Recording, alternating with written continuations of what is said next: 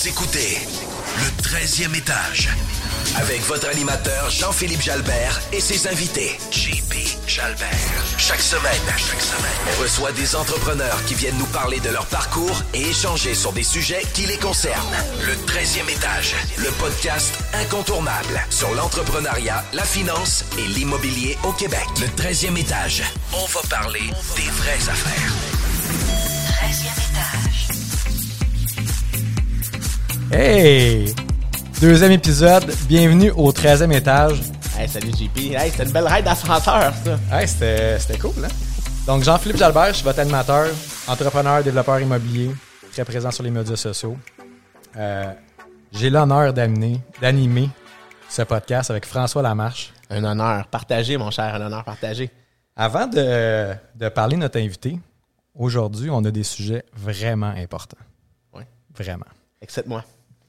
Aujourd'hui, on va parler de- du rôle et l'importance des, des professionnels en affaires, de l'assurance de personnes dans la structure de planification financière et planification fiscale. Des sujets qu'on ne parle pas vraiment souvent, en fait. hein. Sujet qu'on n'aime pas parler, en fait. Exactement, puis qu'on oublie. Puis je pense que c'est important de le mentionner. Tu sais, l'impôt, c'est quand même une grosse facture fiscale quand même. là. Énorme. Puis, évidemment, on va parler de fiscalité en affaires et en immobilier. Fait que, Comment, avec qui on va parler de ça? Hey, je sais pas toi. C'est qui? le- Fait aujourd'hui, notre invité, Olivier Paquin, avocat fiscaliste chez BMO Groupe Privé, gestion privée, en fait. Euh, comment ça va, Olivier? Ça va très bien, vous autres? Eh, ça va super Ça bien. va bien, ça va bien. Hey, merci de venir. Je suis vraiment impressionné. Un avocat, fiscaliste, Big Shot, il arrive sans René Chou, je capote. là. C'est Ah vraiment ouais? sharp. Là. Ouais, puis en fait, c'est pour ça que Olivier, en fait, c'est quelqu'un qui contribue énormément sur le, le banc d'immobilier. Ouais. Donc, euh, de- quand je fais partie, qu'on a créé avec euh, différents, différentes personnes qui sont impliquées en immobilier. Puis, en fait, c'est comme ça que je l'ai découvert. Le, le gars, il commentait, puis il donnait toujours des bonnes informations, puis euh, vraiment sharp. Je suis vraiment content de te recevoir. Fait que, euh, Olivier, pour la plupart des gens ne te connaissent pas parce que. Ben, on je connaît pas. toi, ces médias sociaux. Non, non, exactement. Puis on connaît pas tout le monde. Puis même moi, je te connaissais pas. Puis euh, tu sais, je connais pas tout le monde. Mais tu sais, il y a bien du monde qui va nous écouter dans ce podcast-là. Euh, pour les gens qui connaissent pas, c'est qui Olivier Paquin? C'est quoi ton parcours, tes études? Tu viens d'où? Tu fais quoi? Grosse question. Écoute, euh, moi, je suis un petit gars de la Rive-Nord. Euh, je suis pas arrivé en droit pour... euh, c'était un peu par hasard. Je te dirais, moi, j'ai une famille de professionnels de la santé. Tout le monde m'a toujours dit, va en, va en sciences, ça ouvre toutes les portes. Vous avez sûrement déjà entendu ça. Euh, puis écoute, moi, mon, mon parcours est un peu atypique. Je suis rentré cégep, sciences de la nature, euh, comme, comme je m'étais toujours Parcours fait driller. propre, là, hein? Exact. Puis euh, j'aimais vraiment pas ça. Puis à un moment donné, ben, j'ai, j'ai pogné un deux minutes, puis euh, j'ai changé de programme. Je suis allé en sciences humaines. Mon père était vraiment pas content. Puis euh, jusqu'à date, je pense que c'est mon meilleur move que j'ai fait dans ma vie. Ça m'a vraiment ouvert les portes. C'est là où je me suis découvert personnellement. J'ai trippé psychologie, sociologie, politique. Puis, euh, ben, écoute, tout ça, tout ça m'a amené au droit, éventuellement à l'université. Puis c'est à travers mes études en droit que le goût de la fiscalité m'est venu. Euh, ma belle-mère, elle avait une clinique d'orthodontie, puis à un moment donné, ben, elle s'est fait faire un planning fiscal. Puis euh, j'ai suivi ça un petit peu de près, puis j'avais des cours en même temps en, fiscalité à l'université. Puis euh, c'est là que je me suis intéressé à l'effet financier de la fiscalité. Parce que, la fiscalité, on peut regarder ça de différents angles. Il y a des gens qui font euh, du litige fiscal, qui vont se battre avec les autorités fiscales devant les tribunaux. Moi, je fais pas ça du tout. Moi, je suis vraiment... J'utilise la fiscalité comme un outil de planification financière parce qu'en bout de ligne, euh, c'est un petit peu ça que j'ai réalisé puis qui m'a donné la piqûre, c'est que une personne qui peut être structurée d'une certaine façon ou d'une autre, si tu as le même prix de vente de ton entreprise, il ne te reste vraiment pas la même chose dans tes poches. Tu sais, quelqu'un qui planifie bien, disons tu vends ta, ta business 4 millions, si tu n'es pas bien euh, structuré dès le départ, il va peut-être te rester 3 à la fin. Si tu t'es bien structuré, il va peut-être te rester 4 dans tes poches. C'est, vraiment majeur en termes euh, d'effets financiers. Euh, on, on parle souvent dans, dans la gestion d'entreprise, euh, de la gestion des dépenses, augmenter les revenus, gérer les dépenses, mais ta plus grosse dépense, souvent, c'est l'impôt. Puis ça, ben, souvent, on oublie de le gérer. J'ai mis commence- un mot qui a sonné là-dedans. Ouais, ça commence fort, hein? Fiscalité comme outil de planification financière. Mais prrr, je me suis redressé, c'est hot, là, c'est vraiment nice. Là. Fait qu'on fait quoi? On réussit à pas en payer d'impôts? euh? Ah, c'est Eh, ça qu'on veut savoir dans le Ça, c'est la grande question. Écoute, il y a bien du monde qui pense que je suis un magicien. Euh, Puis ça, c'est. La baguette magique du Exact. fiscaliste, hein? Non, c'est ça. Ah, je vais appeler un fiscaliste qui va me faire disparaître ma facture d'impôt. Malheureusement, c'est c'est pas de même que ça marche. Euh, C'était peut-être de même dans le temps, mais de plus en plus, à chaque budget, à chaque année, le gouvernement, il ferme des portes. Euh, des, planifications qui étaient un petit peu plus agressives, ben, on ferme les portes. Euh, ben, souvent, le gouvernement, il, marche par patcher des trous. Fait que ça fait en sorte que la, loi de l'impôt, qui avait 17 pages à l'époque, est rendue plus épaisse que la Bible. Ça fait en sorte aussi qu'à chaque fois qu'on met des nouvelles règles en place, on patche un trou, ben, ça peut couler ailleurs. Euh, il y a toujours des, nouveaux moyens créatifs de, naviguer à travers tout ça, mais ça se complexifie de plus en plus. Euh, puis écoute, pour, pour quoter un, un professeur que j'ai eu à la maîtrise en fiscalité, euh, si la loi n'était pas aussi compliquée, on ne gagnerait pas notre vie à l'expliquer aux gens.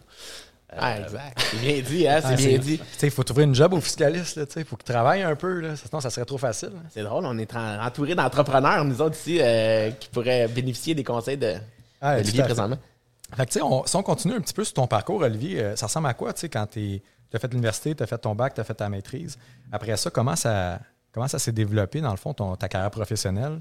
Euh, je pense aussi que tu es, un petit peu en immobilier. On peut peut-être aller parler de ça, puis de ton parcours professionnel, comment ça a commencé? Euh, là, tu es rendu chez BMO euh, Gestion Privée. Euh, C'était quoi le cheminement en ta carrière euh, une fois sorti de l'université? Euh, ben, écoute, j'ai fait ma maîtrise à temps partiel en travaillant dans un cabinet d'avocat. En fait, En- après le, le- le bac en droit, bon, j'ai fait mon barreau, j'ai fait mon stage, euh, puis j'ai fait ma maîtrise à temps partiel. Euh, j'ai commencé dans un bureau d'avocat, euh, un petit bureau à Westmount, euh, faisait vraiment de la planification fiscale pour des professionnels, surtout des, dentistes. Euh, j'ai resté là, je suis resté là deux ans, puis après ça, je suis allé dans un plus gros bureau euh, au centre-ville qui s'appelle le Joly Tifo, qui, euh, qui a vraiment une clientèle de PME. Puis, écoute, j'ai beaucoup, beaucoup appris pendant mes années là-bas. Puis, à un moment donné, je voulais, je voulais faire plus du conseil, je voulais être plus client-facing. Euh, bon, c'était plus les associés qui avaient la relation client, puis moi, j'étais le junior en arrière qui faisait des heures facturables, qui faisait la job de bras. Euh, puis à un moment donné, ben, j'ai j'ai voulu, euh, j'ai voulu sauter des étapes puis aller tout de suite devant les clients.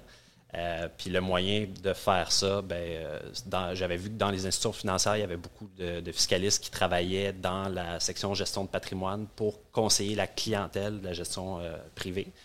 Puis euh, c'est vraiment un job qui est 100% client-facing, puis qui est vraiment axé sur le conseil. Puis je dirais même le conseil pur dans le sens où euh, Il n'y a, pas- a pas de produit, on ne cherche pas à vendre des mandats. Les mandats euh, qui vont découler de ça sont faits par des professionnels à l'externe.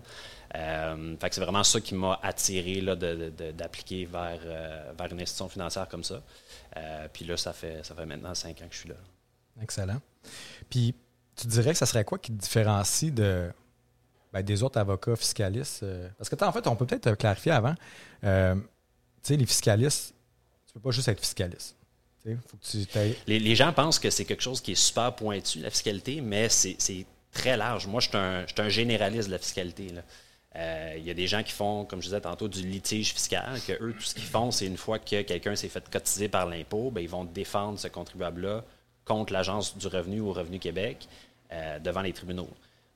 Ça, c'est une chose. Il y a des gens qui font que de la TPS TVQ, il y a des gens qui font que des sociétés publiques, il y a des gens qui font que des sociétés privées, il y a des gens qui font que de la compliance, dans le sens qu'ils révisent euh, des déclarations d'impôts. Des déclarations d'impôts de multinationales, c'est un travail de longue haleine. Euh, ça se fait pas en deux semaines. Qu'il y a des gens qui, font ça, qui ne font que ça. Moi, je suis vraiment dans la planification fiscale des propriétaires de PME.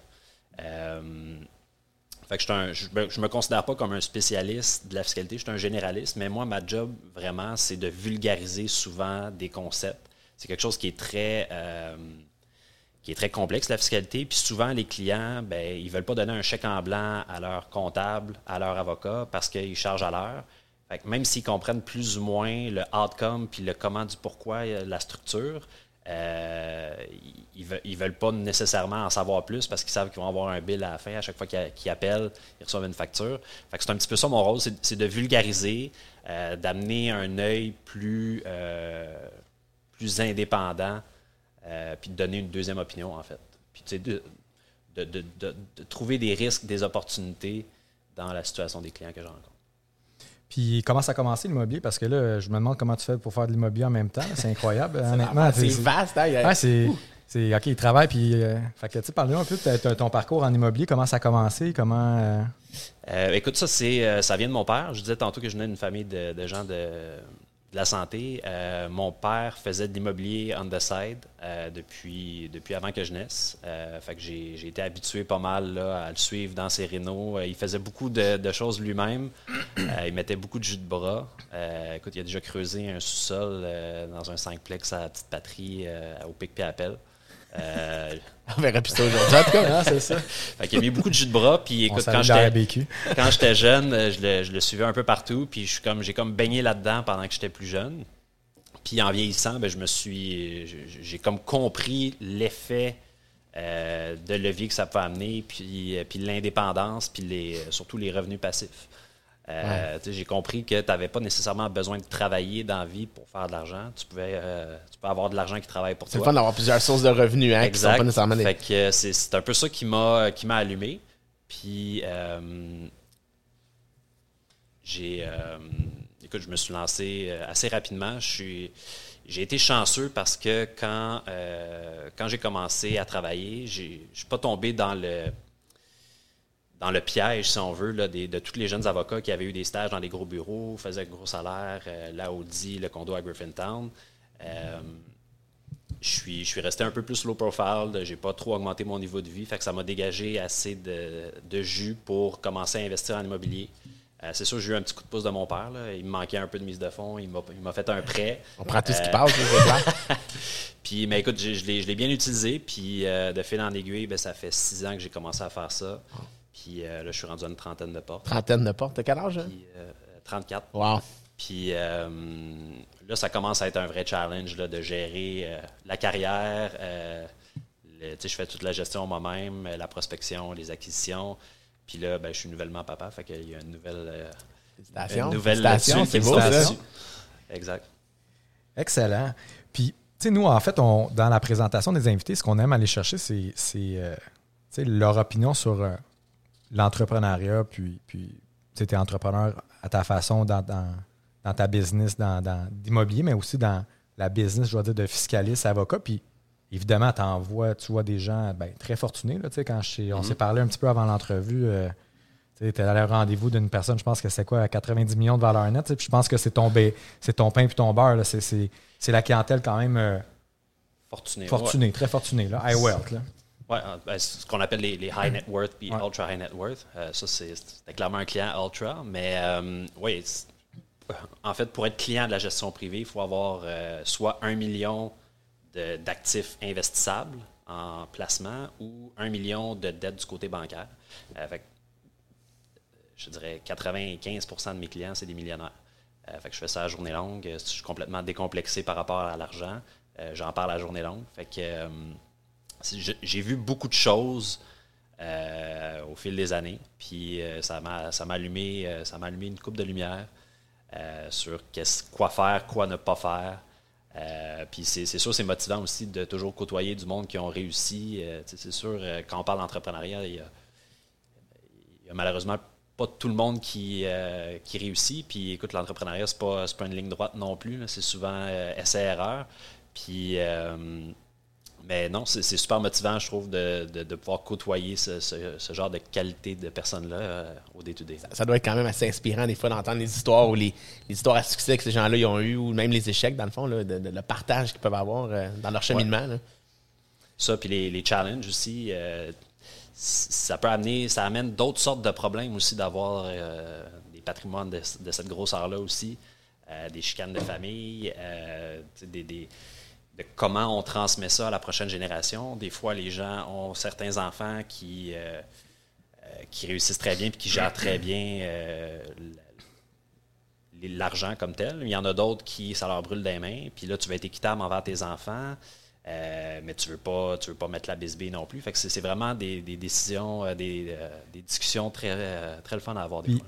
T'as as, dit un mot qui, qui- qui me touche personnellement parce qu'on en parle souvent. Dans, puis François, bah, tu c'est un ami personnel aussi. Euh, égal ou équitable? Eh là là, hein? Ça, Hein? c'est la grande question, ex- exact. Euh, équitable ne veut pas dire égal. Exact. Euh, ça, ça arrive souvent dans des contextes de relève d'entreprise où ben, tu as un enfant qui est impliqué dans la business, puis l'autre, ben, il est devenu médecin, puis il s'en fout complètement de l'entreprise. Euh, fait que celui qui a contribué à créer de la valeur dans l'entreprise, si tu lui donnes la même part à ton décès que l'autre enfant qui n'a jamais rien fait, euh, est-ce que c'est équitable? Euh, fait que c'est souvent. On des- pourrait rouvrir beaucoup de débats ici à plusieurs tables de discussion assez intéressantes. Tu sais, on aime ça jouer avec les mots. On a eu un- la semaine passée Michel euh, Labarre qui nous a fait euh, des, des- des phrases quand même coup de poing. La vision, hein, en Ouais, exactement. Puis, tu sais, il y a, il y a égal puis équitable. Puis, tu disais, tu sais, tout ce qui est égal n'est pas nécessairement équitable, mais tout ce qui est. Je pense que équitable n'est pas nécessairement égal, mais égal n'est pas nécessairement équitable non plus. Ça dépend vraiment de la perception qu'on le prend. Puis, ça m'amène à. à, tu, tu, vois beaucoup de, de clients, ben, millionnaires, on va le dire, des, des gens qui ont beaucoup d'argent, qui ont. qui ont- Est-ce que. En fait, je vais poser- la première question en premier. Est-ce que c'est tous des gens qui, qui ont hérité ou que ça vient d'un patrimoine ou c'est beaucoup des. qu'on dit des self-made, des gens qui ont créé leur propre fortune? Je dirais que c'est majoritairement des self-made. Euh, au Québec, on n'a pas une tradition de, trust fund baby, de, vieil argent euh, qui se passe de génération en génération. Je pense, là, en ce moment, les baby boomers, c'est la première génération qui a vraiment créé de la richesse qui va se, se passer d'une génération à l'autre. Puis on est vraiment là-dedans en ce moment. Euh, ils disent que dans les dix prochaines années, il va y avoir euh, 75% des propriétaires de PME qui vont transférer à la prochaine génération. C'est- majeur. Mais euh, non, c'est vraiment, je te dirais, majoritairement des self-made men. Puis, en fait, je vais la poser. On avait des questions pour les invités, mais en fait, je vais y aller à deux volets dans ton cas parce que tu vois beaucoup de clients aussi. Je vais, je vais y aller avec. euh, c'est quoi les enjeux que toi, tu as vécu, mettons, soit en immobilier ou dans ton début de carrière ou dans ta carrière, puis c'est quoi les enjeux que tu vois de tes clients entrepreneurs qui sont maintenant rendus à un, stade où dans, dans transmission? C'est quoi les enjeux qu'ils ont vécu? Puis c'est quoi tes enjeux personnels aussi que tu vis, soit dans ta job ou euh, en immobilier? Écoute, ben, personnellement, moi, j'ai eu plusieurs challenges là, dans, ma jeune carrière d'investisseur immobilier. Euh, choix des partenaires, euh, choix des partenaires financiers. J'ai fait des, des mauvais moves, on va se le dire. C'est comme ça qu'on apprend aussi. Euh, bon, je me suis attaché les mains avec des taux fixes 5 ans alors que j'aurais pu tirer sur mon équité après, après deux ans. euh, puis faire travailler cette équité-là ailleurs. Mais bon, j'ai appris, je sais que je ne vais pas renouveler avec ce même partenaire-là financier euh, au renouvellement. Puis sinon, récemment, c'est sûr, la pandémie, ça l'a, ça m'a donné un, peu un coup de pelle d'en face. Moi, je suis majoritairement à Montréal pour, pour les immeubles que j'ai. Euh, Montréal a, a été celui qui a le plus souffert là, en ce moment euh, de la pandémie parce que tout le monde s'en va en banlieue. Tout Une monde grosse exode qui s'est effectuée à la Tout le monde cherche ouais. plus d'espace. Euh, fait que ça n'a pas été facile la location depuis, depuis le début de la pandémie. Ça, c'est plus des challenges personnels, mais je te dirais, si je parle plus pour la clientèle de par ma, mon travail chez BMO, la question de la transmission du patrimoine à la prochaine génération, c'est vraiment euh, quelque chose qui revient très, très, très souvent sur la table. Euh, ça, c'est plus des, enjeux personnels que les entrepreneurs vivent. Puis c'est souvent quelque chose qui est, ignoré ou qui n'est pas couvert par les professionnels euh, réguliers, les comptables, les avocats, les notaires, qui gravitent autour de ces gens-là. Sinon, je te dirais souvent, c'est un, manque de, de préparation ou de, un manque de bien s'entourer de la bonne équipe. Euh, ça arrive très souvent, euh, un client entrepreneur qui arrive, puis il veut, il veut vendre sa business. Euh, fait que là, il veut, il veut pas payer d'impôts. Fait que là, il appelle un fiscaliste, puis il pense qu'on va faire disparaître la facture, on va donner un coup de baguette magique. Mais ça se prépare, ça. Malheureusement, on planifie en avant, mais on planifie pas en arrière.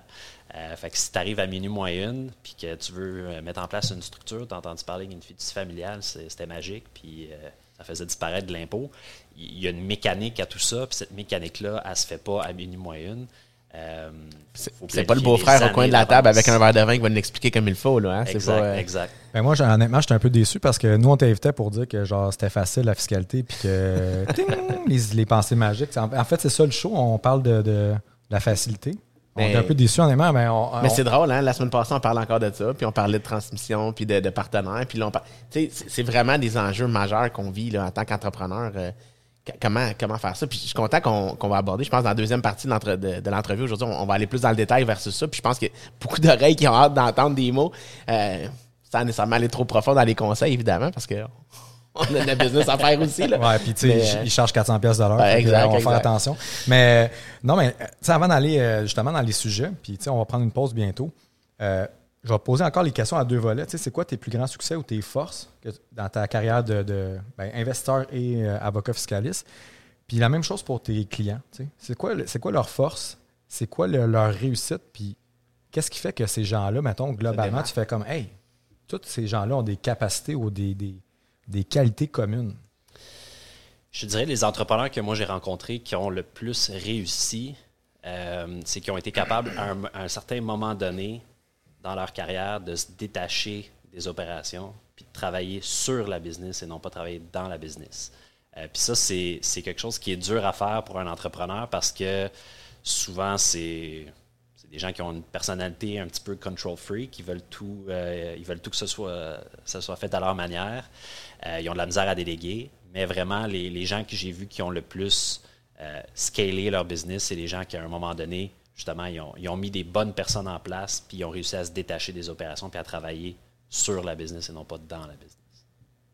Puis, euh, J'aime ça. C'est Euh, des fois, de la les- belle musique. C'est de la belle musique. Tu sais, des fois, j'ai comme un deux secondes à faire comme. Ouais, je réponds quoi à ça? là? C'était tellement bon. Non, mais il l'a bien vulgarisé parce que c'est des choses qu'on. Ah, tout à fait. En entrepreneur, moi aussi, on fait face à ces défis-là. Puis, euh, effectivement, c'est- tu le réalises des fois un peu trop tard aussi. euh. Parce que il faut que tu te mettes aussi dans la peau d'un d'un acheteur. Moi, si je suis un acheteur puis je veux acheter ton entreprise, si toi, tu es partout, tu es, le gars qui gère les clients, qui gère les fournisseurs, si toi, tu n'es plus là, est-ce que la business peut rouler en mode autonome? Euh, moi, si tu n'es plus là, j'ai plus de risques que, que le chiffre d'affaires baisse, euh, que je perde des clients, que je perde des fournisseurs. Fait que le plus l'entrepreneur est impliqué dans la business, le plus de risques un acheteur va prendre quand, quand il va acheter. Euh, oui, tu as beau avoir des clauses où la personne va rester en poste pendant 2-3 ans. Souvent, l'entrepreneur qui se fait acheter, il se retrouve employé dans sa propre boîte. Euh, ça ne fait pas son affaire après un an, il, il part. là. Il est parti. Ouais, il lève les feux. Il ne voudra pas rester dans cet, dans cet environnement-là. Puis l'exemple, moi, qu'on me dit souvent, puis qu'on on m'a raconté, un chirurgien, ça lave pas ses outils.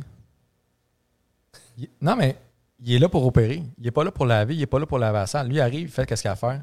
C'est laver. C'est laver. C'est euh, c'est opérer. tu sais. Lui, il, il s'occupe pas du reste. Puis je pense que ça fait du, du pouce un peu sur ce que tu dis.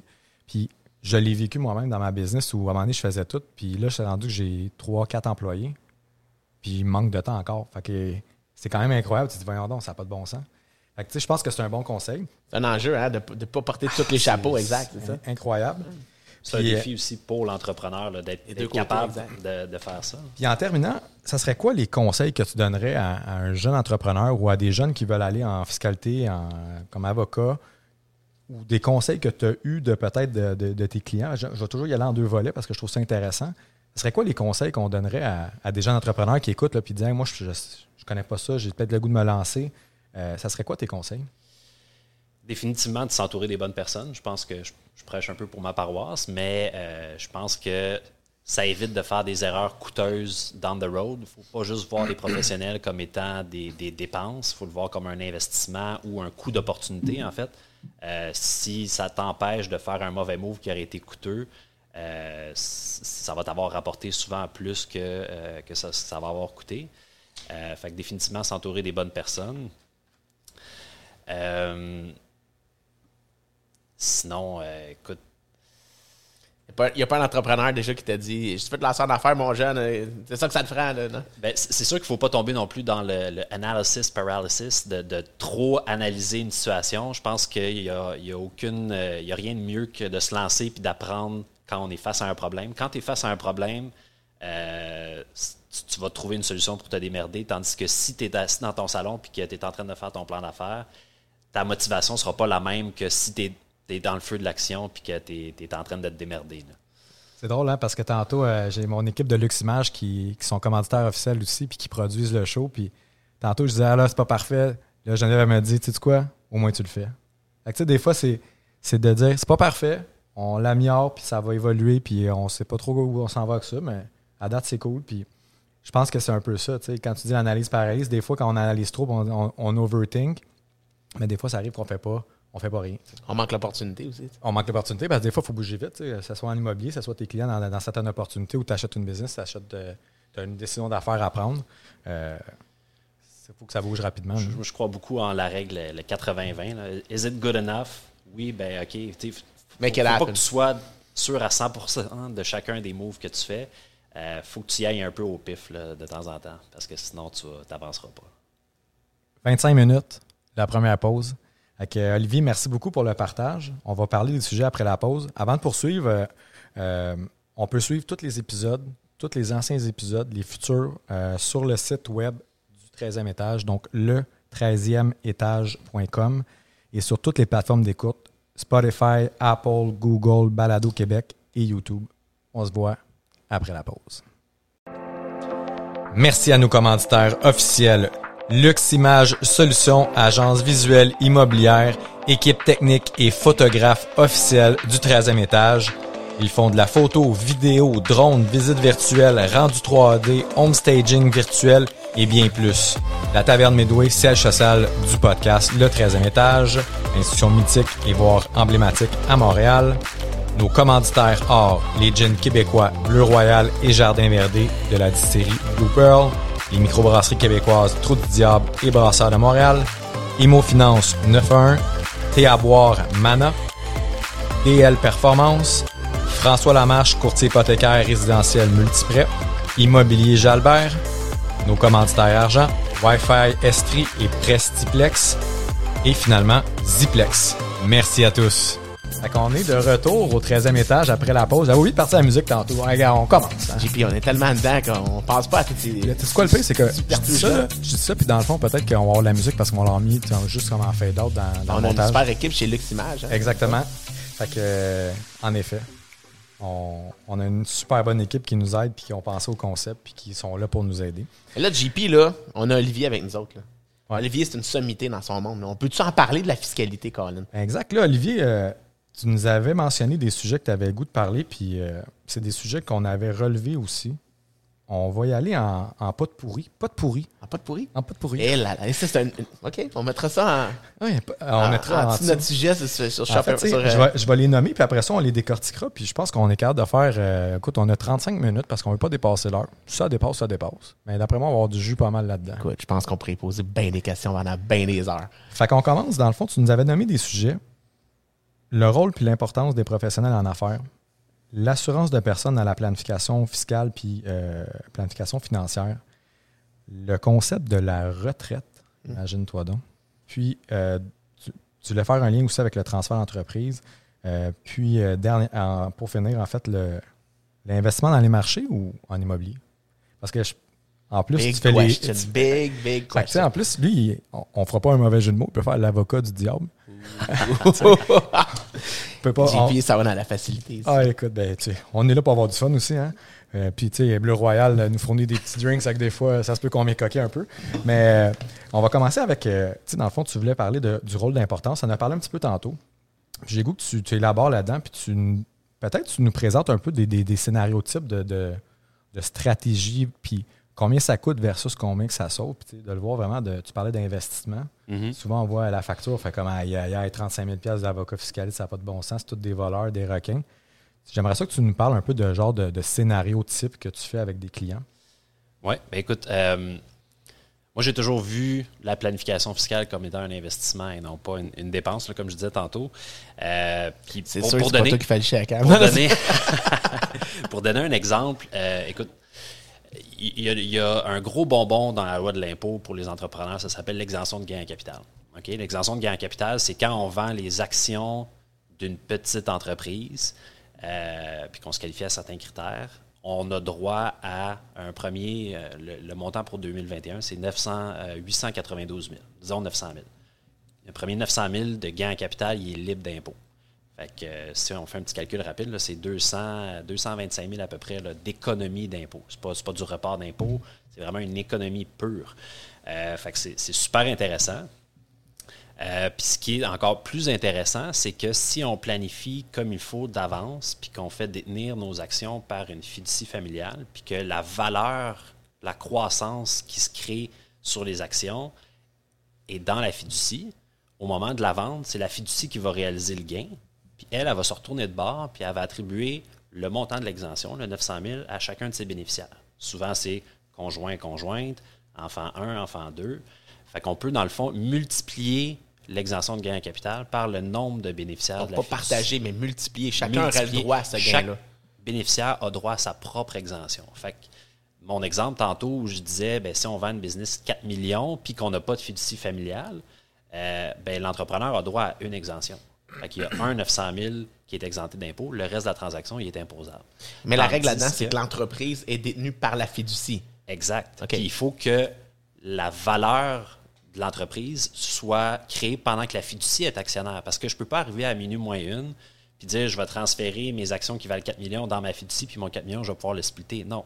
Je- comme j'ai dit tantôt, on ne peut pas planifier le passé, on peut seulement planifier l'avenir. Fait que si je veux rentrer une fiducie dans le portrait, dans mon actionnariat, ma business vaut déjà 4 millions, ben moi, je vais avoir 4 millions qui vont m'appartenir personnellement parce que, dans le fond, on vient isoler la valeur actuelle dans la- les mains des actionnaires existants. Puis là, tu as un nouvel actionnaire qui est la fiducie qui rentre dans le portrait, qui, elle, va accumuler la plus-value à partir de ce moment-là pour le futur. Y a-t-il un transfert au niveau de la gain capital si jamais l'entreprise est transmise à la fiducie? Donc, je sais pas, mais l'entreprise est acquise au coût d'un million, elle est transmise à la fiducie au moment qu'elle valait 4 millions. Y a-tu déjà une présomption ici? Si, si je veux, moi, transférer la valeur que, je- que j'ai déjà dans mes mains à la fiducie, oui, il y a une disposition présumée, fait que ça, vient, ça devient imposable. Donc, c'est- pour ça, quand je disais tantôt, il y a vraiment une question de timing. Euh, c'est pas juste d'arriver à minuit moins une, dire j'ai reçu une lettre d'intention, il y a quelqu'un qui veut m'acheter, euh, on va mettre une fiducie familiale en place, puis je vais sauver de l'impôt. Non, il faut que la fiducie soit là depuis longtemps, puis il faut qu'il y ait eu de la croissance depuis que la fiducie a été mise en place pour que la valeur des actions de la fiducie euh, soit assez importante pour pouvoir séparer cette valeur-là entre les bénéficiaires. Donc, c'est c'est super important. Est-ce qu'à ce moment-là, au moment où tu crées ton entreprise ou que tu achètes ton entreprise, est-ce que ça devrait toujours être systématiquement fait ou c'est vraiment dans des cas spéciaux? ou- C'est c'est une super bonne question. Écoute, moi, je... non, pas tout de suite. Euh, pourquoi? Parce que c'est sûr, ça coûte quand même assez cher faire ce, ce genre de structure-là. Euh, moi, je dirais le, le meilleur timing, c'est à partir du moment où ta business vaut plus que le montant de ton exemption personnelle. Ben là, fais le move de rentrer une fiducie dans, ton actionnariat. Fait que si ta business vaut à peu près 1 million, 900 000, 1 million, là, euh, va voir un fiscaliste puis rentre une, fiducie dans le portrait. Parce que faire ça suite au début, je pense que c'est des dollars un peu mal investis dans le sens où les entrepreneurs, ils ont, ont d'autres chats à fouetter. Là. Euh, souvent, quand on part une business, on, gratte les fonds de tiroir puis on, a de la misère à trouver du financement. Euh, fait que c'est mieux de mettre cet argent-là ailleurs. Mais à partir du moment où on arrive à une valeur d'à peu près un million, je pense que c'est un bon timing pour faire ce- cette structure-là. J'ai goût de faire du pouce un peu, Olivier, avec euh, le transfert d'entreprise. Tu on parle de, de planifier. Puis, tu sais, tu, voulais parler du transfert. Je pense qu'on pourrait en parler un peu euh, là. Puis, tu sais, moi, j'ai une question qui me vient en tête. Je vous écoutais parler, puis je suis comme, c'est vraiment intéressant. Mais c'est quoi le délai? Pour planifier ça? Parce que tu- ça fait quelques fois tu le dis, puis on dirait que ça sonne toujours dans mes oreilles à chaque fois tu le dis. On peut pas planifier le passé. Moi, mettons, j'ai une business qui vaut 5 millions. Euh, elle vaut pas ça en passant, pour les gens qui nous écoutent, mais mettons, j'ai une business de 5 millions euh, éventuellement dans le futur, puis éventuellement, je veux transférer ça à, ma succession ou à, à mes enfants, ces choses-là. C'est quoi les choses à penser? C'est quoi le délai penser à, ces différents éléments-là pour arriver à une, bonne planification, un bon transfert, que ce soit à des- enfants ou peut-être à une vente à ce moment-là? Sais?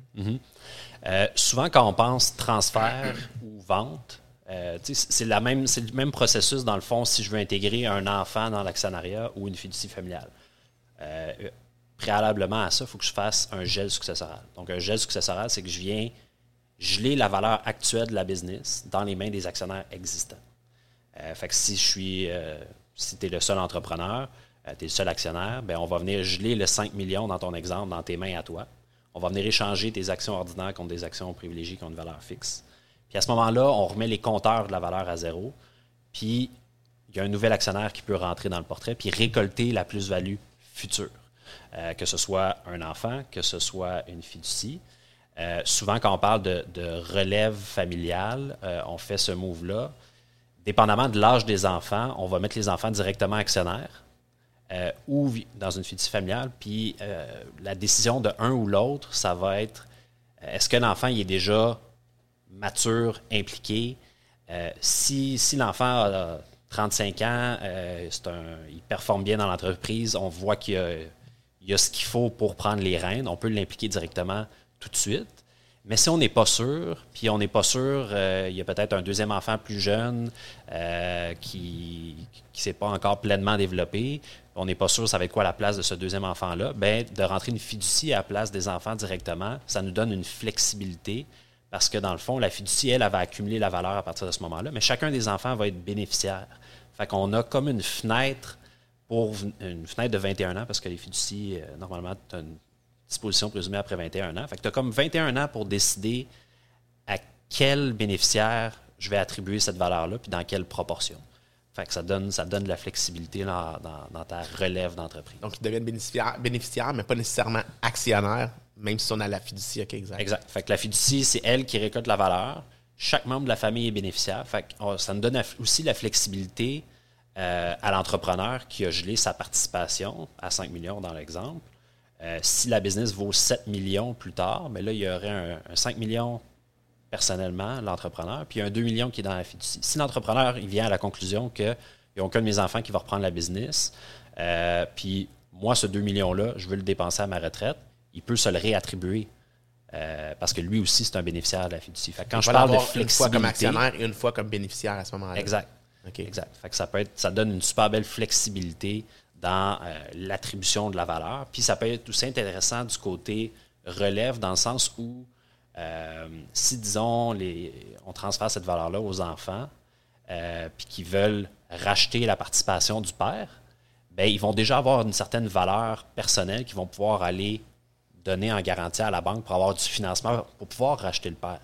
Chose qui n'est pas possible si, si on veut, on veut les embarquer puis qui n'ont absolument rien euh, en termes de valeur nette. J'explore, je passe dans ma tête, ça, roule. C'est le fun ce que j'entends là. Puis je, me dis, au niveau d'un investisseur immobilier, est-ce qu'il pourra avoir une stratégie similaire à ça versus une fiducie? Parce que là, ben, s'il y a un décès ou quelque chose comme ça, il n'y a pas les présomptions de vente de propriété. Est-ce que, est que ça pourrait être fait aussi au niveau euh, fiscal pour un investisseur immobilier? Euh, pour l'investissement immobilier, malheureusement, on n'a pas droit à l'exemption de gain en capital. Fait que si on détient de l'immobilier dans une Inc., euh, on n'a pas droit à l'exemption de gain en capital parce que l'investissement immobilier dans une Inc., c'est considéré comme étant du revenu passif. C'est du revenu de placement. C'est pas du revenu d'entreprise. Fait que tantôt, je disais, cette, cette exemption-là est seulement disponible pour des actions de petites entreprises. Euh, ça. tu peux-tu définir, parce que tantôt tu l'as parlé, puis là je me dis, ah, je l'ai interrompu, puis j'étais parti. C'est quoi euh, une petite entreprise pour le fisc, dans le fond? Ça peut, être intéressant parce qu'il y a beaucoup de gens peut-être qui, qui, on parle beaucoup de compagnies opérantes, compagnies passives. Euh, puis, by the way, pour les gens qui nous écoutent, c'est considéré passif, mais l'immobilier, c'est, c'est pas passif. Hein. non, définitivement pas. Ouais, c'est ça. je pense je fais juste un petit, définition ici. Là. Je fais juste un petit, je fais juste aparté là, euh, pour les gens qui font de l'immobilier, c'est pas passif. OK? On va dire ça tout de suite, on va mettre ça au clair. Mais peut-être, tu peux expliquer, euh, c'est quoi les actions d'une petite entreprise ou c'est quoi la définition d'une petite entreprise selon le gouvernement? Parce que c'est eux qui, qui on n'est pas toujours d'accord, mais c'est ben, ça prend vraiment Ça prend vraiment une activité commerciale, dans le fond. Euh, c'est pas quelque chose qui est passif. C'est pas des placements boursiers, c'est pas des, euh, des obligations, c'est pas euh, de l'immobilier. Dans le fond, c'est n'importe quoi qui comporte un risque, euh, une activité commerciale.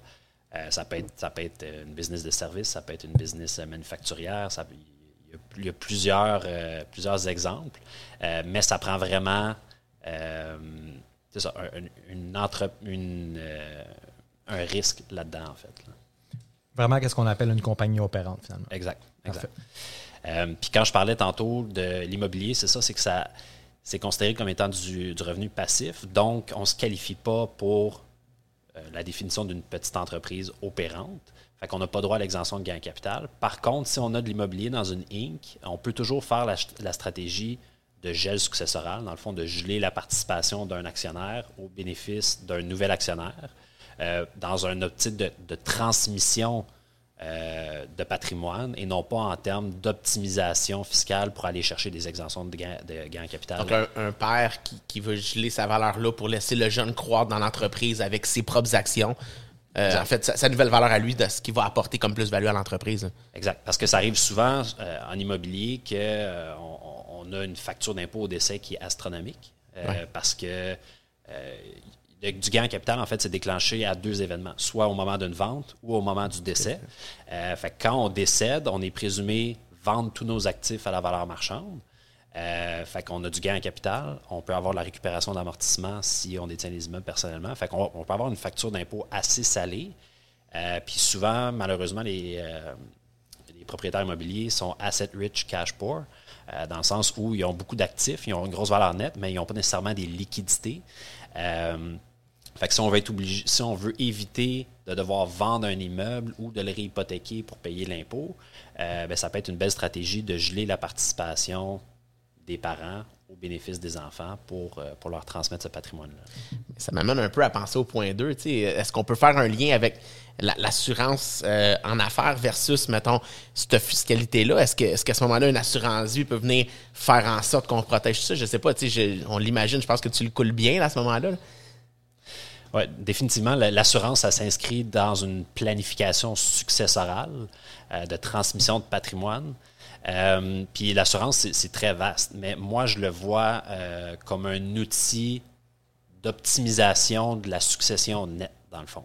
Je veux qu'il en reste plus à mes enfants que euh, si j'ai le statu quo, j'ai une facture d'impôt au décès, qu'est-ce qui va rester à mes enfants? Est-ce que je suis capable de, maximiser ce que mes enfants vont recevoir au net après impôt? Puis l'assurance s'inscrit directement là-dedans. Euh, il y a vraiment deux grands types d'assurance. Tu as l'assurance temporaire, puis tu as l'assurance permanente dans l'assurance vie. Euh, l'assurance temporaire, souvent, ça vise à, à protéger.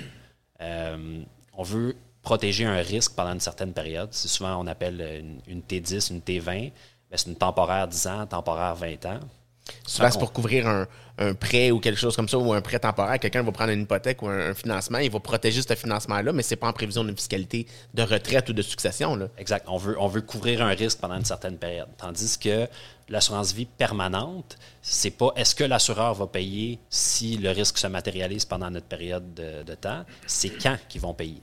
Euh, parce que c'est sûr qu'ils vont payer. Est-ce que ça peut être déterminé? Ou c'est vraiment juste au décès? Ou y a-t-il une période. de- Ça dépend, ça dépend du produit. Puis je ne suis, pas un- je suis pas un spécialiste des produits, mais euh, grosso modo, dans les assurances vie permanentes, tu as deux grandes familles. Tu as les assurances vie universelles qui ont une valeur fixe euh, ou tu as des assurances vie entières dont la valeur va augmenter dans le temps. Le capital d'essai va augmenter dans le temps. Puis ces deux types d'assurances-là, tu as un volet placement à l'intérieur. Puis ce placement-là, il croît à l'abri de l'impôt. Euh, c'est pas juste un outil euh, de, de maxim- Quand, quand je parle de maximiser la succession, c'est parce qu'il y a beaucoup de fiscalité à travers tout ça.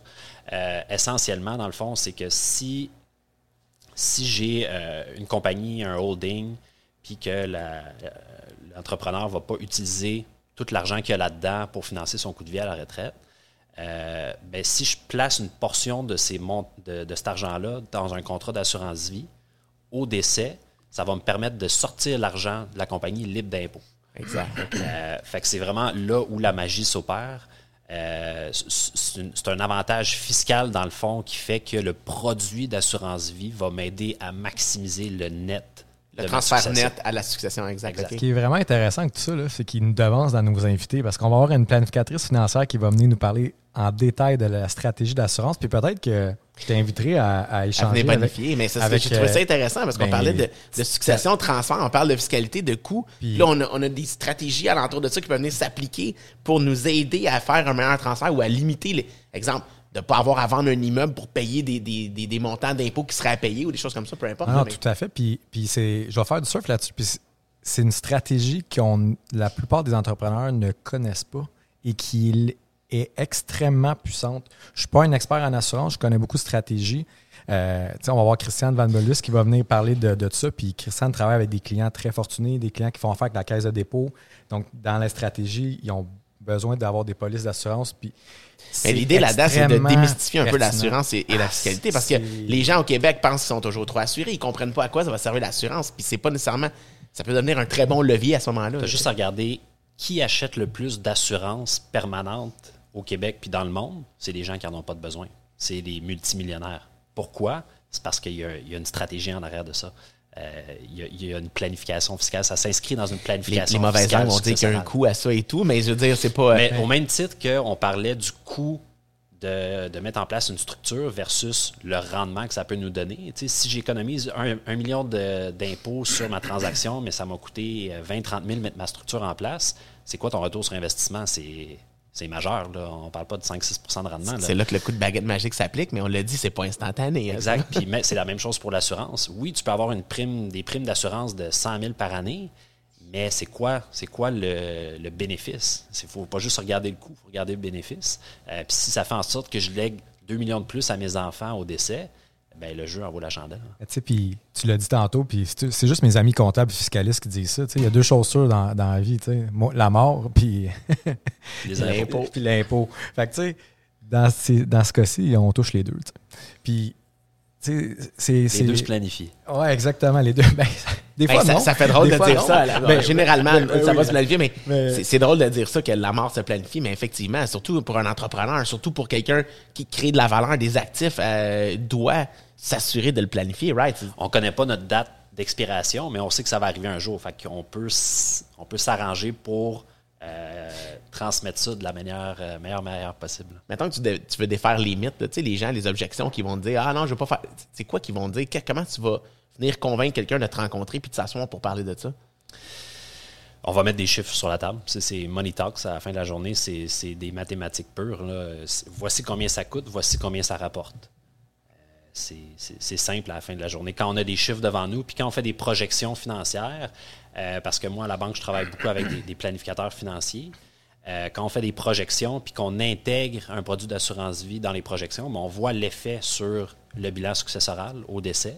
Euh, puis c'est là qu'on voit, ben, avec ce produit-là, oui, ça t'a coûté 100 000 par année sur 10 ans, mais tu lègues 2 millions de plus à tes enfants. Je peux peut-être faire du pouce là-dessus, là, d'une situation qui est arrivée la semaine passée. Euh, J'ai un de mes amis, ben, un, contact, un investisseur immobilier, qui me disait Hey, as-tu ça dans ton réseau, un, bon planificateur financier qui connaît bien l'assurance Parce que, tu sais, il y a des planificateurs financiers, puis il y a des planificateurs financiers qui, rejettent l'immobilier de la main. Il y en a qui font pas vraiment l'assurance, ils font juste du placement. Puis ils voulaient vraiment regarder. En fait, c'était pour de l'assurance pour ses employés. Puis suite à la rencontre avec la personne que je lui ai référé, euh, qui est Christiane, qui va être sur les prochains épisodes, il m'est revenu, il m'a dit Aïe aïe. C'est un gars qui, est- extrêmement euh, intelligent, qui, qui- qui- est comptable, qui est connaissant. Il dit Je pensais jamais que j'étais mal structuré à ce point-là. Tu sais, souvent, on dit Ah non, ça va bien, j'ai une petite police, c'est ça. Mais il y a tellement de stratégies. Puis initialement, il n'allait même pas, pas là pour ça. tu sais. Puis a fait le portrait global, tu sais, le, le KYC, tout ça. Puis regardé un peu la structure de, de l'ensemble. Puis il m'a dit aïe, il dit, je, puis, je me rappelle, il m'a fait un message vocal, il m'a dit, dit, je comprends pas que je passais à côté de ça pendant 5-10 ans que j'étais en affaires. Il dit, c'est incroyable. Fait que, je pense que c'est souvent des, choses qu'on oublie, puis c'est, excessivement important. Fait que je pense que des fois, ça peut être intéressant de, ça peut être intéressant de, consulter un bon planificateur financier ou un, comptable ou des bons comptables, bons fiscalistes qui vont orienter et dire As-tu plaf- planifié dans 5 ans, 10 ans, 15 ans, ça va être l'air de quoi ta business? Puis, tu sais, il y a une chose aussi qu'il faut comprendre avec l'assurance, là, c'est que ça coûte toujours moins cher le plus jeune possible. Exact, t'as un coût d'opportunité qui peut être énorme. là. JP, je veux faire parler à Olivier. Moi, j'ai le bras levé depuis tantôt. J'essaie de te parler. Il n'y a pas personne qui a vu ça, mais tu sais, Ben. je te laisse aller dans ton discours. Moi, la, moi, la question que j'ai, c'est que depuis tantôt, on parle, mettons, les, les gens qui ont des valeurs. Tu sais, Olivier il travaille avec des, des clients de haute valeur, puis des, des very high value, puis tout ça. Mais moi, je suis un petit entrepreneur. Je ne vaux pas des millions. Euh, comment je fais pour aller rencontrer quelqu'un qui m'a donné ces conseils-là? À quel niveau que je vais rencontrer un? Est-ce que c'est juste en engageant quelqu'un au privé? Est-ce que je suis obligé de faire partie euh, de la gestion privée de la, Banque de Montréal ou de l'autre banque euh, compétitrice à toi qui aura aussi des services similaires? Je qu- comment est-ce que moi je peux aller à courte échelle aller chercher un aide comme ça? Écoute, il y, a, plusieurs bureaux comptables qui offrent ce genre de service-là, de plus en plus même, parce que justement, on est dans un, un ère de transfert d'entreprise. Fait qu'il il y a vraiment une niche dans la planification financière intégrée. Euh, il y a de plus en plus de bureaux comptables qui font ça. Euh, sinon, c'est sûr, il, y a des fiscalistes au privé aussi. Sinon, la plupart des institutions financières ont ce genre de service-là qui fait partie d'être client de la gestion privée. Mais comme je disais, dans être client de la gestion privée, c'est pas juste d'avoir un million en actifs investissables. Ça peut aussi être un- avoir un million en, euh, en emprunt. Ça peut être euh, des, euh, l'hypothèque sur ta maison, des prêts personnels. Fait que même quand on est en début de vie, puis qu'on n'a pas nécessairement accumulé beaucoup, le fait qu'on ait des grosses dettes euh, envers la banque, on est, on est un client payant envers la banque, fait que la banque déploie ce genre de service-là dans son offre de service. Est-ce que mes dettes entreprises, immobilières, personnelles peuvent toutes combiner à ça, même si ne sont pas toutes avec la même institution, s'ils sont répartis sur plusieurs institutions? C'est sûr que la banque va regarder ça d'un œil. Il y a une opportunité d'aller consolider ce qu'il y a ailleurs chez nous. Fait que oui, peut-être qu'ils vont, ils vont mettre les ressources Faut, pour. faut tout qu'on fasse de la business, on s'entend. là, c'est ça, ils sont pas en affaires. Les, les, les banques sont pas en affaires pour, pour Ils sont pas là pour les, les beaux yeux des gens, ça Ah, c'est les, clair. ah, les maudits banquiers, hein? Ils sont Là, tous là, là, pareils. là. Une chance que je peux un baquer. Hein, Mais, en fait, en fait euh, tu sais, je pense que c'est bon de le mentionner parce que, tu sais, des fois, on dit ah, un million, un million, mais tu sais, un million, mettons, d'hypothèque, on s'entend qu'en immobilier, ça, aller va, vite, ça là. va très vite. Là, tu sais, Avec le marché en ce moment, ça, ça va très vite. C'est incroyable. Fait que, tu sais, ce que tu dis, dans le fond, c'est que n'importe qui qui est en, en investissement immobilier, qui a moindrement quelques propriétés, peut être accessible à avoir euh, rentré dans la structure. Évidemment, eux vont faire peut-être de la business à plus long terme, puis commencer à, à accompagner le client pour peut-être la vente, évidemment. Puis ça met un peu le- le- la table pour le prochain sujet, tu sais. L'investissement immobilier ou l'investissement sur les marchés? tu sais, c'est. Fait que là, eux, ils La boule de cristal. là, Non, mais oui. en fait, tu sais, c'est. Non, mais souvent aussi, les entrepreneurs, euh, on parlait tantôt de propriétaires immobiliers qui sont asset rich, cash poor, mais c'est la même chose pour les entrepreneurs. Souvent, les entrepreneurs, ils ont 50, 60 ans, ils n'ont pas de REER, ils n'ont pas de CELI.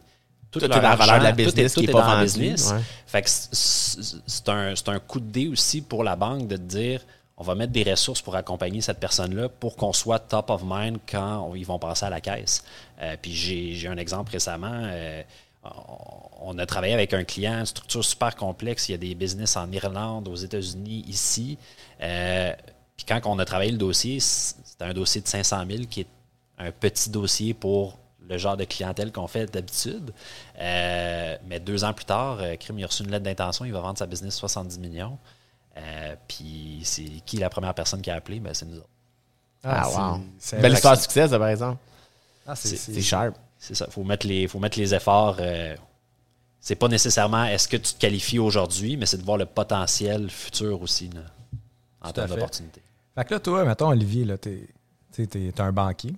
T'es un avocat fiscaliste, puis tu te trouves être un Converti. peu. Ah, mais c'est un investisseur ben- aussi, là. Attends, là, Non, t'as- mais- il y a deux chapeaux, lui, Un... là. Ouais, là, là. c'est ça. mais là, puis tu sais, j'aime même quand même mon jeu, je vais le reployer. là. Ok, Tu sais, ouais, je veux que tu joues euh, l'avocat du diable. C'est bon. Comment tu vois ça, toi, en tant qu'avocat fiscaliste? Évidemment, le fiscalisme fait aussi une planification. euh, ben, tu fais pas de la planification financière, mais tu fais de la planification fiscale.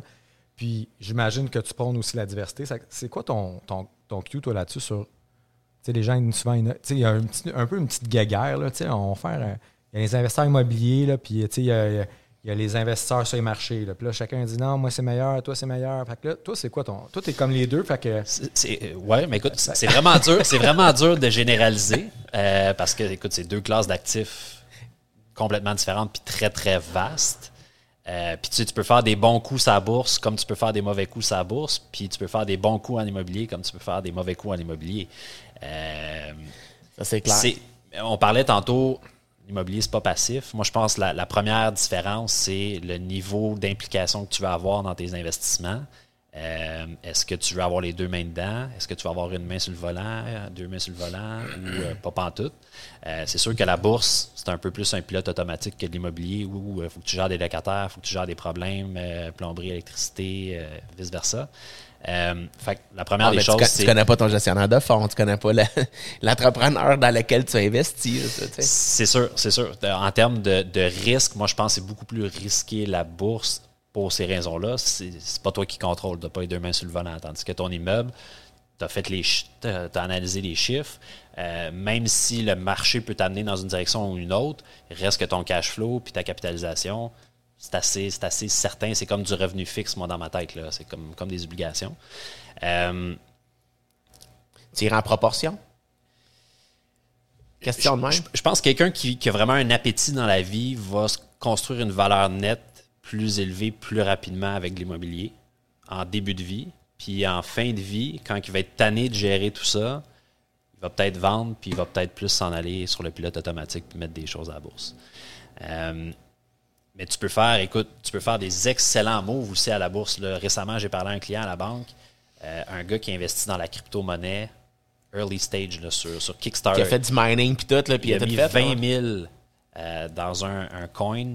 Euh, on parle de ça il y a plusieurs, plusieurs années, alors que ça valait des dizaines de cents. Puis ce, ce coin-là, aujourd'hui, vaut 2000 Fait que son 20 000 s'est transformé en plusieurs centaines de millions. Que, ça, c'est c'est un coup de Ouais, mais c'est circuit. des coups de dé, comme les gens qui ont acheté Tesla, qui l'ont attendu, qui l'ont revendu il n'y a pas longtemps. Exact. Ben, je veux dire, mais, mais si, on ça, parle... c'est mettre l'argent sur le 18 noir, là. Tu sais, je veux dire, c'est pas. euh, T'attends que la roulette, elle tombe dessus. Je dire, mais, mais règle générale, on n'est pas tous des spéculateurs, puis on n'est pas tous des, euh, des gens qui lisent les marchés euh, fondamentaux et tout. Fait que, tu sais, si, si t'es- si pas un, un cowboy comme ça qui veut faire des, des all-in euh, à, chaque, à chaque main, euh, on ne suggère pas ça à tout le monde ici à l'écoute, hein? Non, vraiment tu pas. peux, tu peux, euh, tu peux espérer quoi des rendements entre 5 et 10% disons, annualisés à la bourse là, une- en moyenne. C'est sûr que la sur une bourse, longue ça, ça période, va en là, mais euh, tu sais, je pense que c'est une bonne règle du pouce, tandis qu'en immobilier, c'est quand même relativement facile de battre ce genre de rendement-là, mais il faut mettre du jus de bras. Puis, tu sais, j'ai goût de faire du pouce là-dessus. Puis, c'est une question qui, en fait, j'adore poser. Puis, je vais la poser euh, tout, tout, tout au long de la saison à différents intervenants. Souvent, on compare les marchés avec l'immobilier. Puis, j'interviens souvent dans, puis on va avoir Youssef, là, qui est Galache, qui est euh, le fondateur du groupe L'argent ne, ne dort, jamais. Puis, on voit souvent cette question-là. Puis, il y a des investisseurs qui sont sur sa page. Puis, vice-versa, on, on- fait du partenariat ensemble euh, pour donner de l'information. Puis, on voit souvent des commentaires euh, justement par rapport à ah, elle a changé la toilette, sais, ça. Moi, je pense qu'il y a un autre point qu'on n'a pas mentionné, puis je pense qu'il est important de mentionner aussi, c'est l'effet du levier. Tu en as parlé tantôt. Il y a un effet de levier qu'on peut faire en placement, mais jamais comme. Le, le fait d'acquérir des propriétés de plusieurs millions de dollars avec quand même très peu de fonds quand c'est bien fait. Puis encore là, une fois, on a parlé la, la semaine passée, Michel l'avait dit, la formation, c'est hyper important. Ben, c'est la même chose. Je pense que c'est pas n'importe qui. Puis on parlait de coup de circuit. On vend beaucoup de succès instantané. On le voit aussi, ça, ça- ça peuple les nouvelles ces derniers temps, où d'aller trop vite, trop euh, la pensée magique. Tu sais, Mais, mais que- Olivier nous disait tantôt, succès instantané, c'est pas ça, c'est planification du futur à long terme. Encore une fois, on revient sur ce sujet-là. Hein, c'est- ça va revenir, je pense, à chaque épisode. J'aime la tangente qu'on voit au niveau des entrepreneurs. C'est ça qui est. Merci Olivier de partager cette- Ah ouais, ce feeling-là. tu sais. Puis, puis, en fait, c'est pour ça le show. C'est c'est d'arrêter de, de dire que tout va venir rapidement, facilement. Les, tu sais, les publicités, là, tu sais, devenir millionnaire, puis le nombre de portes, puis c'est puis ça. La vraie vie, tu sais, que ce soit à la bourse, tu sais, il peut y avoir des beaux succès. Je suis sûr que tu vois des, des beaux clashs aussi, ou des gens qui ont dit Hey, Moi, j'ai- j'en ai perdu 200, 300, 400, 500 000. En- soit à la bourse, soit en affaires, tu sais, des mauvais moves. On avait Michel la semaine passée qui nous disait qu'il avait perdu euh, ben, 100 000, tu sais. 100 000, ouais, bang, merci, bonsoir. Puis, fait que je pense que si on peut donner un conseil, c'est de, de- de faire attention. Puis, tu sais, je pense que la finalité de cette question-là, c'est c'est votre réponse favorite, les fiscalistes, ça dépend. Ouais, ça dépend. Ça dépend. Mettons, Ça là, dépend t'as de un ton entrepreneur profil. devant toi, tu tu- tu te repars, là, il y a un jeune entrepreneur devant toi, il est là, là. Puis t'as le goût de dire de quoi? C'est quoi tu lui dis? comme je disais tantôt, de de bien s'entourer. Plus on apprend de choses dans la vie, plus on se rend compte qu'on connaît pas grand-chose. Euh, puis c'est pas parce qu'on sort de l'école puis qu'on a un métier puis qu'on est membre d'un ordre professionnel que ça s'arrête puis il faut, arrêter de se former. Je pense que euh, il y a- tellement de choses à apprendre dans la vie. Puis je pense que les, gens qui réussissent financièrement parlant, c'est des gens qui ont acquis des compétences toute leur vie. Il faut sortir de sa zone de confort. Il euh, faut continuellement apprendre. Déjà la fin. On s'arrive. hey, Hey, on euh, arrête là-dessus. C'est comme trop. Mais là, on n'arrêtera pas. là. La semaine passée, moi, j'ai fini en demandant à, à Michel c'était quoi son, son prochaine destination? Je peux pas faire ça, mais avec, avec Olivier, j'ai goût de dire Olivier, tu viens d'être nouvellement papa, tu viens ta vie. C'est quoi ta prochaine grosse dépense, là? C'est quoi ton prochain luxe, ton prochain voyage. cadeau, là, un gros voyage? Good, good. c'est- quand le prochain voyage? C'est ça la Ah, question. la dans le question, fond. mais là, on le saura jamais. On va, on va le savoir bientôt. Je ne vais, pas- je vais pas dire jamais, hein, évidemment. Bon, c'est ce qui conclut le show, malheureusement. Merci beaucoup, euh, Olivier. Merci à vous deux. Merci à François d'avoir été là en co-animation. Des super bonnes questions. Euh, Olivier, ton partage d'informations. le si wow, les gens euh, veulent te contacter, Olivier, ils peuvent te contacter où? Euh, écoute, je suis un peu partout. LinkedIn, Facebook, euh, Instagram même. Excellent, super. Merci à tous pour votre écoute. On se voit la semaine prochaine. En fait, on s'entend la semaine On prochaine. s'entend la semaine prochaine. Puis euh, au 13e étage, on va parler des vraies affaires.